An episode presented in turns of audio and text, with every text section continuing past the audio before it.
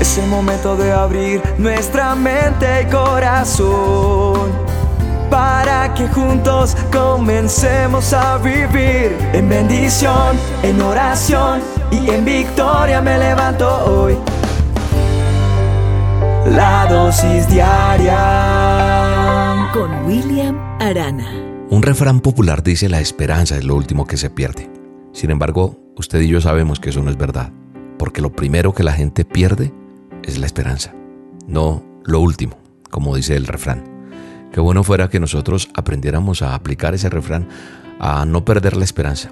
Y sobre todo si pregonamos decir que creemos en Dios, que conocemos de Dios, que hemos visto su poder. Porque es que se nos olvida lo que Él ha hecho, lo que Él ha actuado en nuestra vida. Uno atiende personas, sí, asesora o, o el psicólogo, un líder espiritual esa es una frase común que cada rato se escucha cuando una persona tiene problemas. Por ejemplo, una persona que tiene problemas en su hogar dice, mi matrimonio ya no tiene esperanza. No, con mi hijo ya no hay esperanza, no hay nada que hacer. No, esta situación económica, no, esto ya no hay esperanza. Pero yo hoy vengo a decirte, en el nombre poderoso de Cristo Jesús, que cuando nosotros acudimos a Él, tenemos buenas noticias.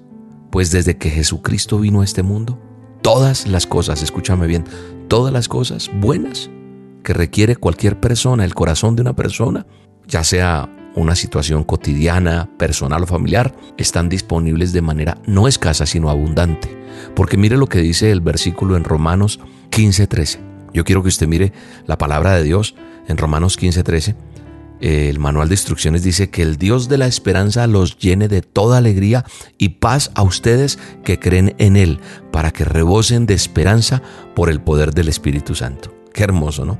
Cuando yo miro este, este versículo, yo veo que el apóstol nos está enseñando cinco cosas importantes, cinco observaciones que hace en este versículo.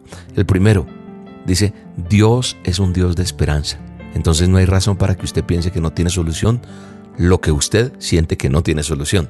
Eso que piensa usted que es miserable, infeliz, que ya no puede, que su matrimonio, que su casa, que su economía, no. Dios de esperanza, dice. En segundo lugar, dice gozo y paz dos grandes dones para nuestros corazones, ¿cierto? Y para nuestra vida.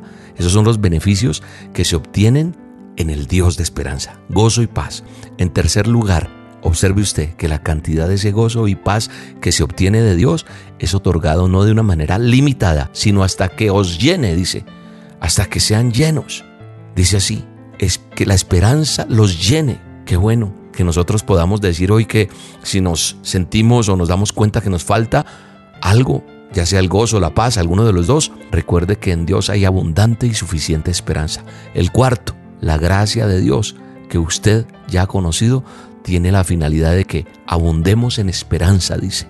Es decir, que si los problemas que, que están empañando su vida y llegan así inevitablemente a usted, en Dios aún hay más esperanza y de manera abundante. Por lo que usted no tiene por qué descartar ni dejar de buscar a Dios porque Él es la solución a todas nuestras necesidades. Y en quinto lugar, para cerrar esta dosis, observemos que la esperanza que usted necesita no viene de un poder humano, ni la que yo necesito. No viene de una persona, de un consejero, de un pastor, de una iglesia, de un ministerio. No, viene del poder del Espíritu Santo. Porque vuelvo y le leo lo que dice. Romanos 15:13, que el Dios de la esperanza los llene de toda alegría y paz a ustedes que creen en Él, para que rebosen de esperanza por el poder del Espíritu Santo. Qué hermoso, ¿cierto? Qué hermoso es saber que hoy podemos elevar nuestra oración dándole gracias a Dios, porque Él nos está dando toda esperanza. Y no hacer como que decimos el dicho pero no lo aplicamos. La esperanza es lo último que se pierde, recuérdelo, no es lo primero que se pierde. Y más basados en este mensaje, en este texto bíblico que se vuelve una realidad en nuestras vidas. Y el Dios de esperanza te va a llenar de gozo, te va a llenar de paz. ¿Por qué? porque vas a abundar en esperanza por el poder de su Espíritu Santo. ¿Qué tienes que hacer?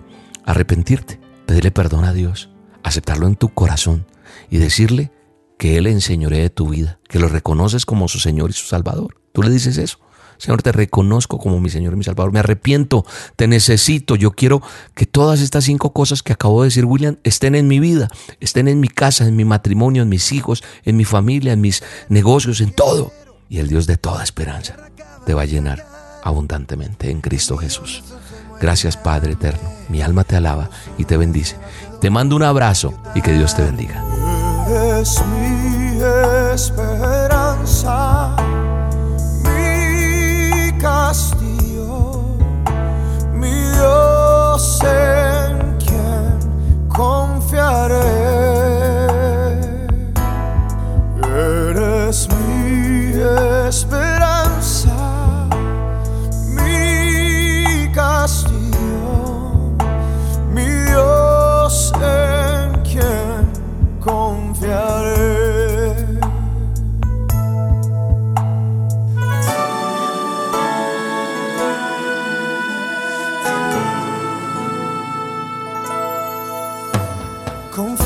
Confiado puedo estar en ti,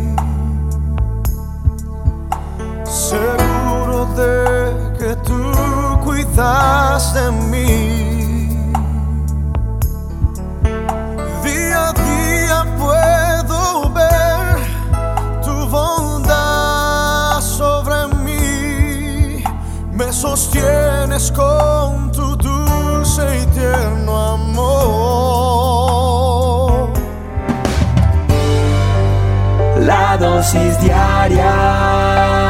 Con William Arana.